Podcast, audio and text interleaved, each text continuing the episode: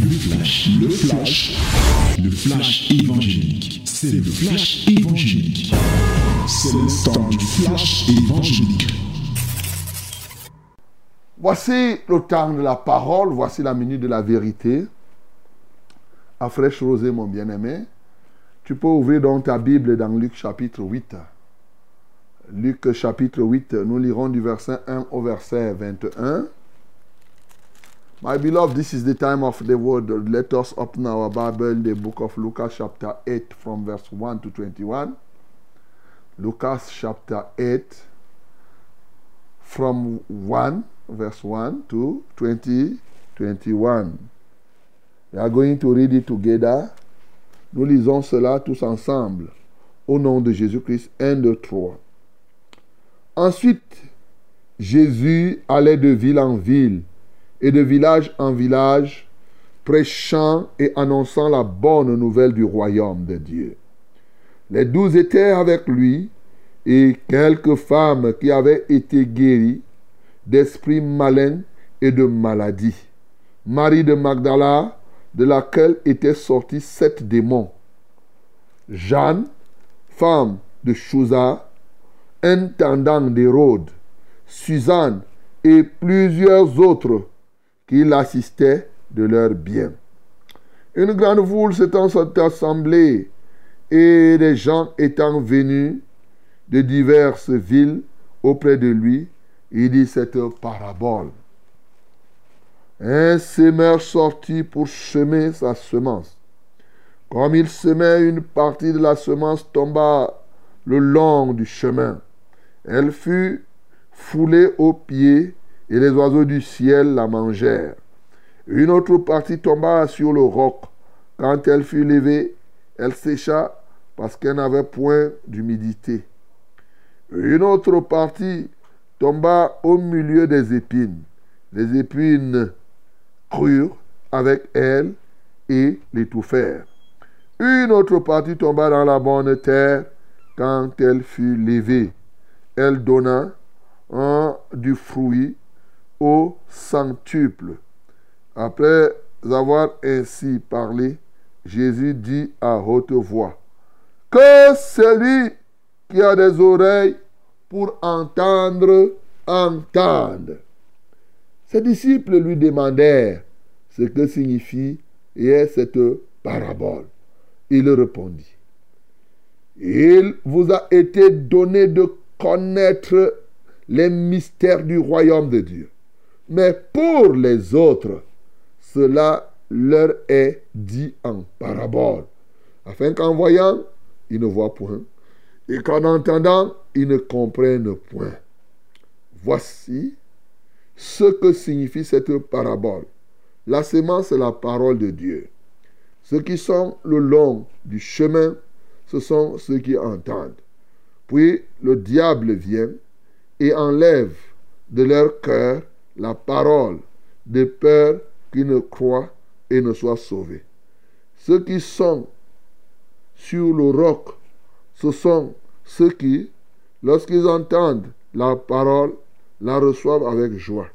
Mais ils n'ont point de racines.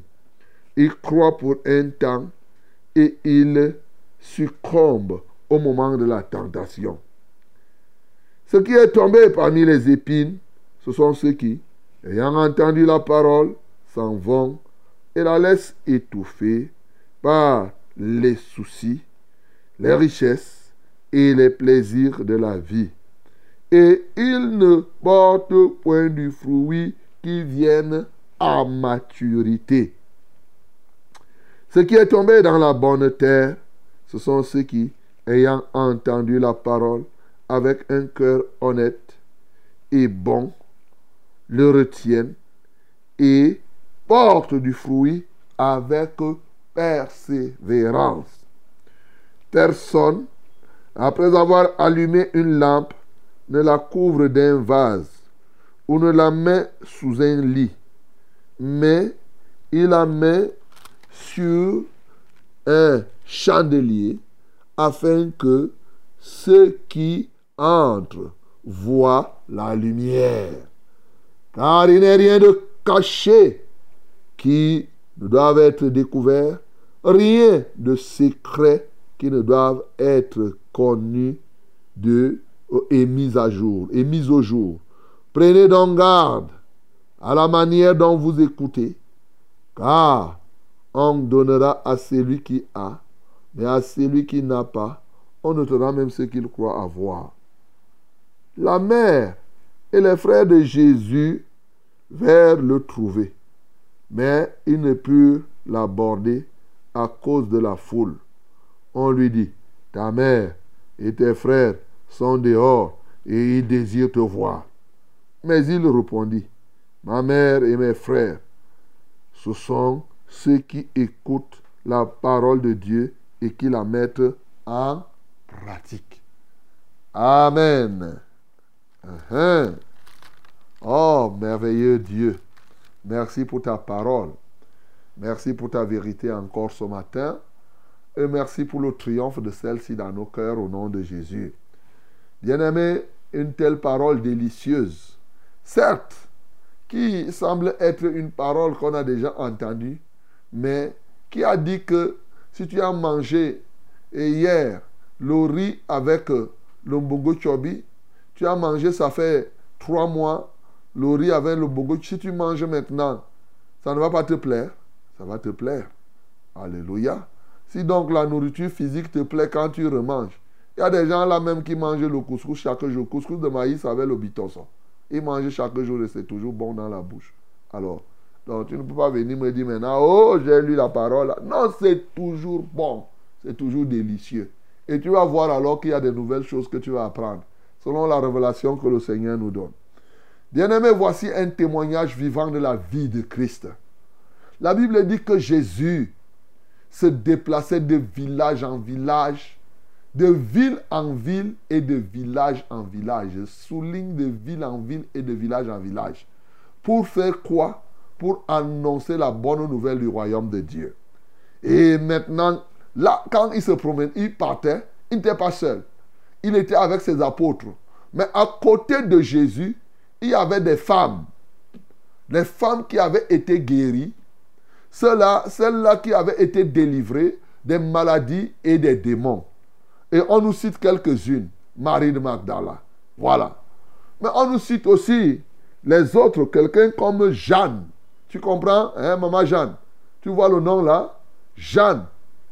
C'était la femme de qui? Alors, c'était la femme de Chouza.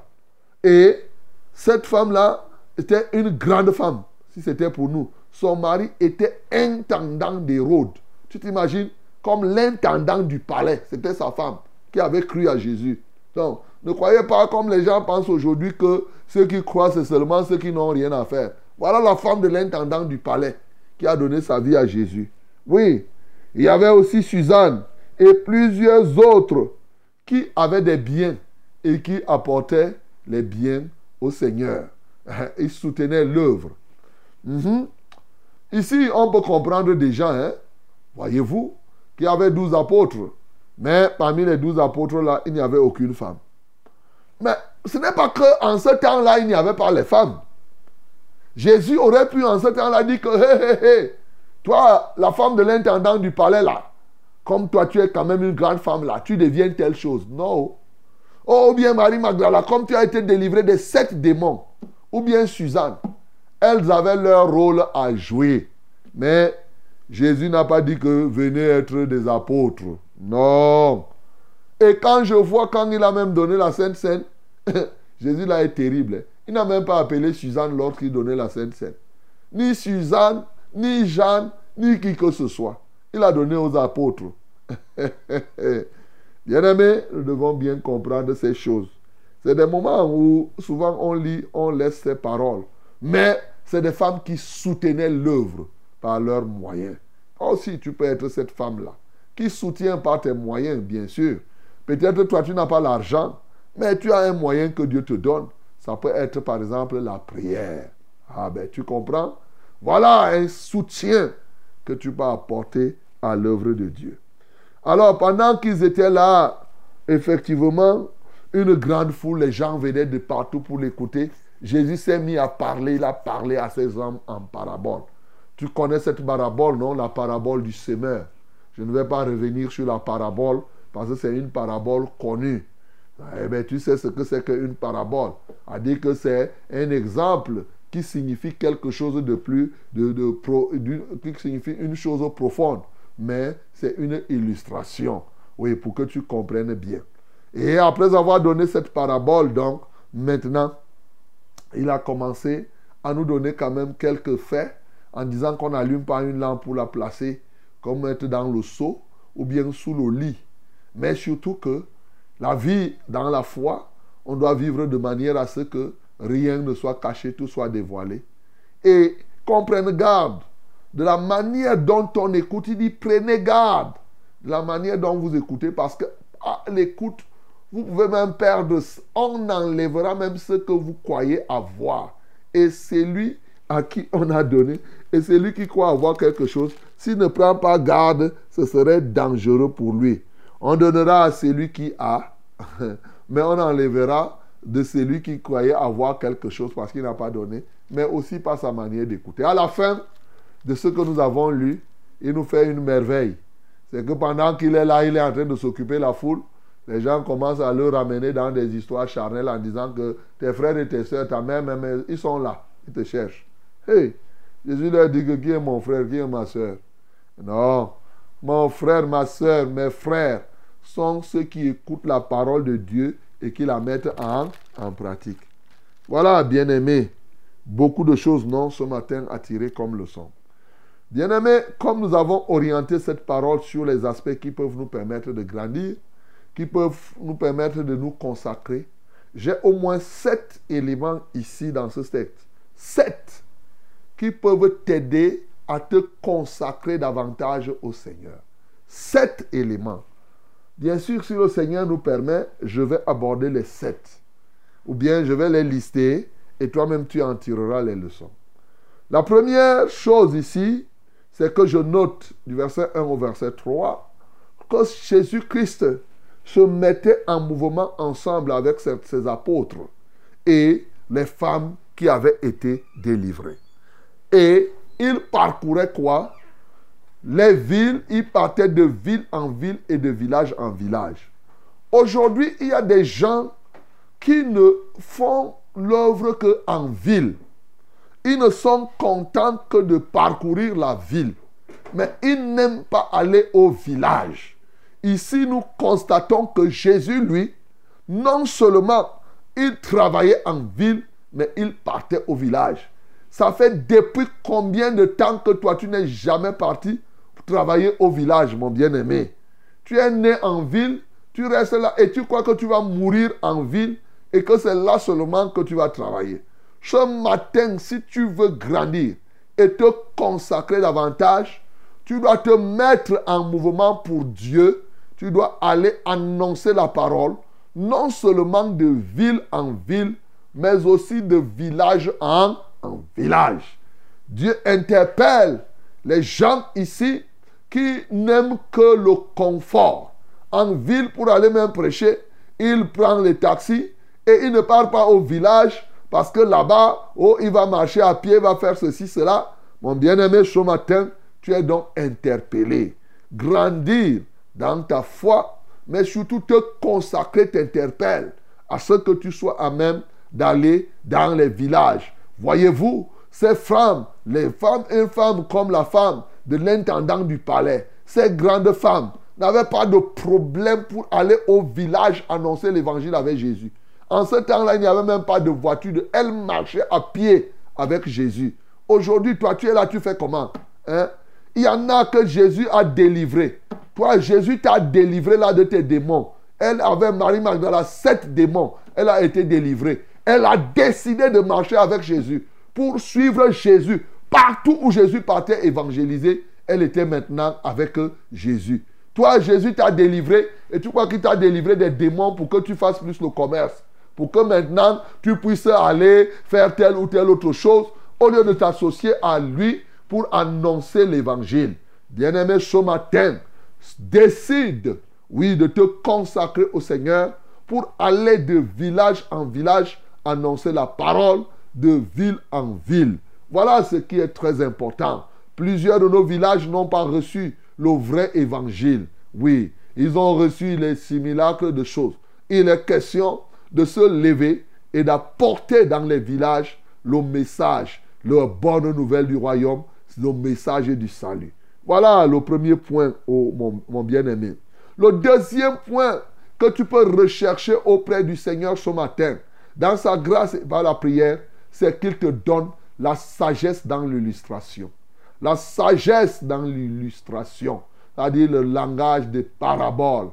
Parce que lorsque tu es en train de faire l'œuvre de Dieu, il est bon d'illustrer ton propos.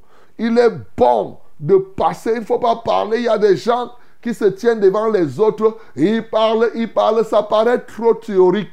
Si les gens sont distraits, les gens comprennent mieux quand on prend des exemples dialectiques, c'est-à-dire ce qu'on appelle dans d'autres philosophies, dans d'autres domaines philosophiques, la dialectique. Les gens aiment bien des éléments concrets. Tu t'appuies sur du concret. Regarde ici, Jésus enseigne à partir du concret. Il vit dans un monde où tout le monde connaît la sémence, dans un milieu agricole. Bien aimé, bien sûr, c'est bon de comprendre cela que Dieu te donne autour de toi.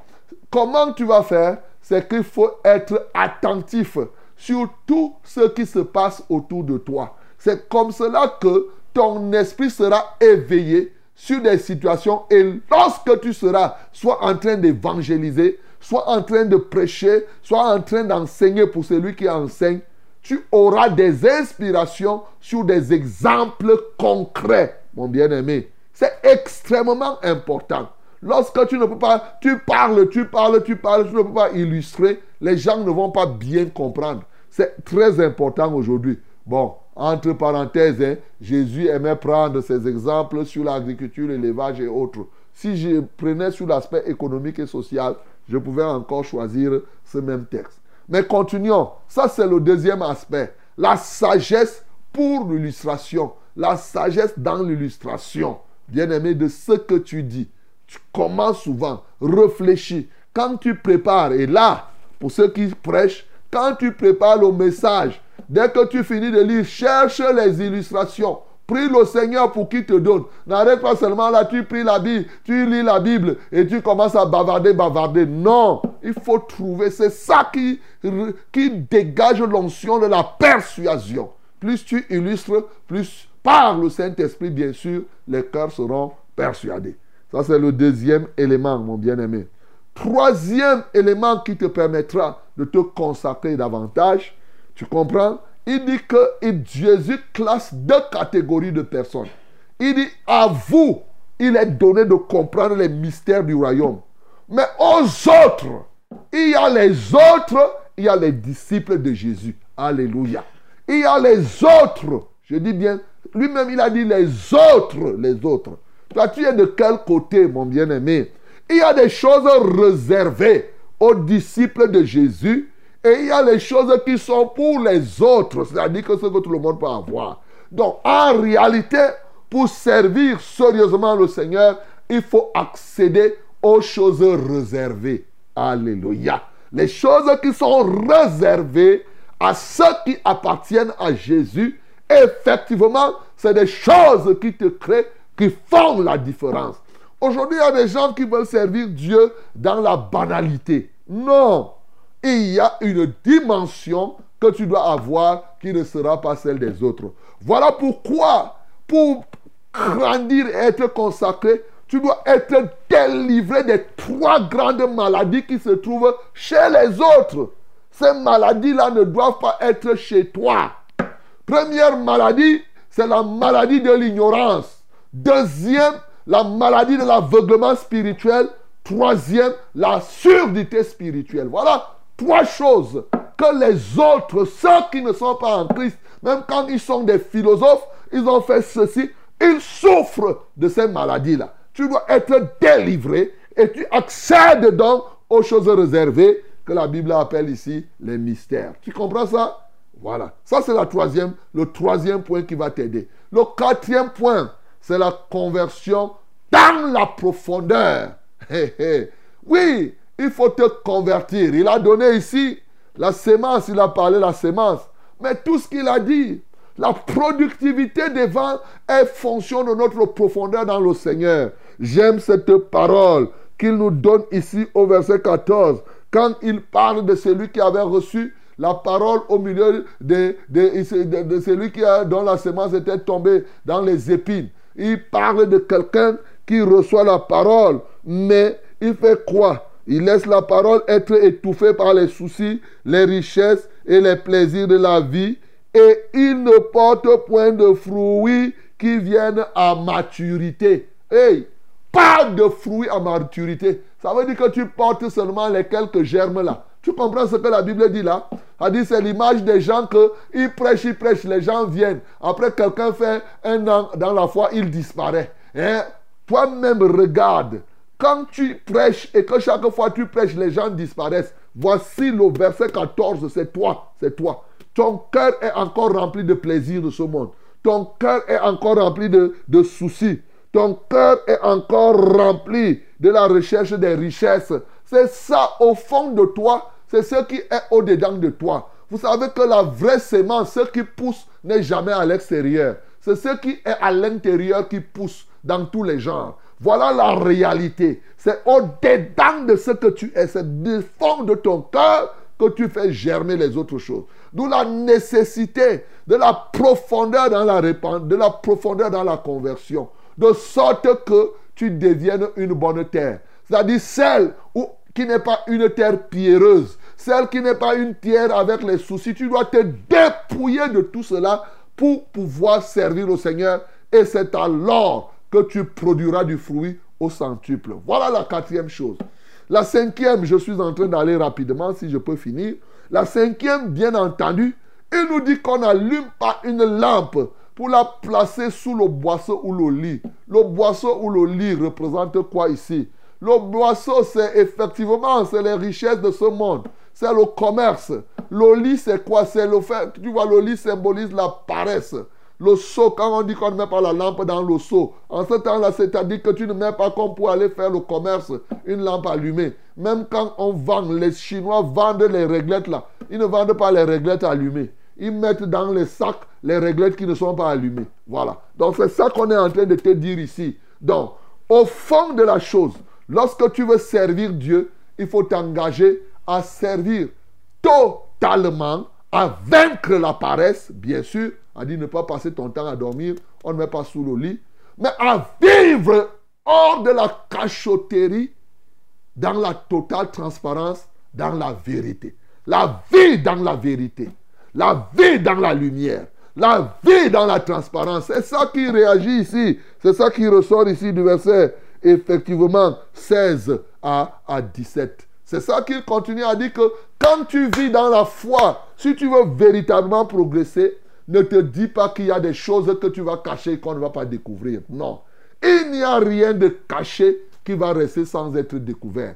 Il n'y a rien de secret qui ne pourra pas être mis à jour. Donc ça ne sert à rien de cacher les choses au-dedans de toi. Les choses que tu caches là vont s'opposer à toi et ne vont pas te permettre effectivement de grandir dans la foi et de produire et de servir Dieu. Oui, la sixième chose, c'est celle qu'il te dit là, mon bien-aimé. Il dit, prenez garde de la manière dont vous écoutez. On notera. À celui qui a, on ajoutera. Mais à celui qui dit qu'il n'a pas, ce qu'il croit avoir, on enlèvera. La vigilance, elle est fondamentale dans la manière de recevoir et d'utiliser ce que Dieu nous donne. C'est ça. Vigilance dans la manière de recevoir et la manière d'utiliser ce que Dieu nous donne. Parce que si tu n'es pas vigilant, par simplement la manière d'écouter, tu comprends ça? Quand tu écoutes les balivernes de ce monde, et si tu sais que tu es en train de détruire ce que Dieu t'a donné, il dit qu'on notera, on l'a c'est qui? On sait qui? Il y a des moments où quand tu es là, tu écoutes des choses qui n'ont pas de valeur. Ces choses qui pénètrent ton cœur enlèvent ce que tu crois avoir. Parce que tu n'as pas tenu compte de la main. Tu écoutes comment? Qu'est-ce que tu écoutes, mon bien-aimé? Voilà ce qu'il est en train de te dire. Donc il faut être vigilant dans la manière de recevoir et d'utiliser ce que Dieu te donne. Le dernier élément, et Dieu soit loué, le septième, qui te permet de grandir dans la foi ce matin, qui te permet d'être consacré, hein, parce qu'on parle de la consécration, c'est la considération de ceux qui mettent en pratique la parole de Dieu. Voilà, c'est ça. Sortir des liens charnels pour le spirituel. Vous savez, dans l'Ancien Testament, on accordait de l'importance aux relations. C'est pourquoi ceux-ci étaient là, ils ont dit ta mère et tes frères te cherchent. On accordait aux relations parce que, par exemple, le sacerdoce lévitique, c'était que c'est de ton père est lévite, tu es né dans la tribu des lévites. Ça Avec Jésus, il n'y a plus ça. Il est en train de rompre ça ici maintenant. Il te dit que son frère, sa soeur, sa mère, ce n'est pas celle qui l'a accouché. Comme quelques-uns passent leur temps là à croire qu'ils vont célébrer Marie et ça va faire quelque chose. Ça ne sert à rien, mon bien-aimé. Jésus nous montre ici que si toi, tu n'écoutes pas la parole de Dieu, tu ne lui, il, ne s'occupe, il n'est même pas, tu n'es pas son frère. Aujourd'hui, bien-aimé, quelqu'un dit que mon frère, ma soeur, tu appelles mon frère, ma soeur, tu appelles frère, tu as, tu as vérifié qu'il met en pratique la parole de Dieu. Il y a des gens qui appellent frère parce que simplement il se trouve. Il dit que nous sommes tous du ministère de la vérité. Non Il y a des païens encore qui sont dans le ministère, des vrais païens qui se cachent là. Je parle du ministère de la vérité. Tu ne peux pas. Tu appelles frère, c'est lui qui met en pratique la saine doctrine qu'on enseigne. Si quelqu'un ne met pas en pratique, ce n'est pas ton frère, ce n'est pas ta soeur. Il s'appelle son prénom, il s'appelle son nom. Si tu veux, tu l'appelles Angéline. Si tu veux, tu l'appelles, je ne sais pas, quick, quick. Ça, c'est son nom. Mais en réalité, pour que quelqu'un soit appelé frère, aujourd'hui, c'est devenu un mot de passe. Frère, frère. Le frère tel, la sœur tel votre soeur dans la non-mise en pratique de la parole, je comprends. Vous êtes des frères dans le contraire de ce que Dieu dit. Non, mon bien-aimé. Mon frère, ma soeur, c'est celui qui pratique la saine doctrine de la vérité. Tu ne pratiques pas, tu es quelqu'un. Bon, peut-être que tu es frère dans ton village et tout et tout. Mon bien-aimé, ce matin, voilà cette chose. Il faut accorder plus la considération à ceux qui mettent la parole de Dieu en pratique au lieu de rester dans les liens charnels, dans les liens biologiques. Ces sept éléments sont effectivement, ces éléments, retiens-les. Si tu pratiques, tu vas voir comment tu vas grandir dans la foi. Le Seigneur Jésus, le rabbi, le maître, l'enseignant patenté, c'est lui qui nous laisse découvrir ces choses. Bien-aimé, sache que tout ce que je t'ai dit là, la grâce de Dieu est disponible ce matin pour que tu sois à même de vivre conformément à cet enseignement. Est-ce que tu es prêt? Est-ce que tu crois? Est-ce que tu décides? Est-ce que tu t'engages à mettre en œuvre, à pratiquer ces sept éléments Si tel est ton cas, que le nom du Seigneur Jésus-Christ soit glorifié. C'était, le flash, le flash évangélique. C'était le flash évangélique.